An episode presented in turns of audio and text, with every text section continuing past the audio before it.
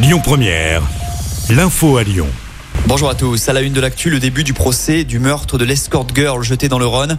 Les faits se sont produits en 2019. Âgée de 23 ans, la jeune femme exerçait cette activité la nuit en secret. Ses proches ont découvert cela à l'occasion du drame. Disparue le 23 octobre, son corps avait été retrouvé une semaine plus tard. La jeune femme est morte noyée, son meurtrier l'ayant entièrement ligoté et enveloppé dans un film plastique. Son dernier client est jugé pour meurtre jusqu'à vendredi.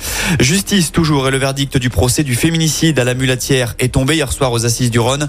Un homme était jugé depuis vendredi dernier pour avoir tué sa femme de 13 coups de couteau dans son appartement. Des faits qui remontent à juillet 2020. Reconnu coupable, il a été condamné à 28 ans de réclusion criminelle. On parle route maintenant avec des annonces qui ont été faites hier pour améliorer la mobilité entre le Rhône et le département voisin de la Loire. Parmi les pistes, la création d'une voie spéciale sur l'A7 entre Ternay et Fézin d'ici la fin de l'année. Elle sera dédiée au covoiturage et au transport en commun. La liaison SNCF entre Lyon et Saint-Etienne est elle aussi concernée avec des trains allongés aux heures de pointe à partir de 2026. On ouvre un dossier retraite maintenant au lendemain de la 14e journée d'action et à la veille d'une journée qui s'annonce animée à l'Assemblée. La proposition de loi du groupe Liot visant à abroger la réforme des retraites doit être normalement examinée.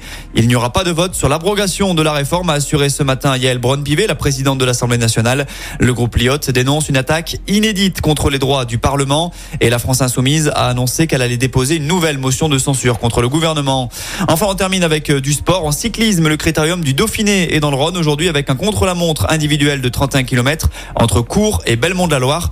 Rappelons qu'hier, Christophe Laporte a remporté la troisième étape entre Monistrol et Le Coteau. Le Français garde son maillot jaune. Et puis au tennis, suite de Roland Garros. Hier, le numéro 1 mondial, Carlos Alcaraz a surclassé Stefanos Tsitsipas en 3-7. Il affrontera Novak Djokovic en demi-finale. Les quarts de finale se poursuivent aujourd'hui avec notamment Holger Rune face à Casper Rude en night session.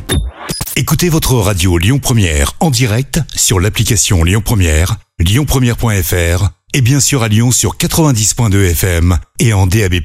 Lyon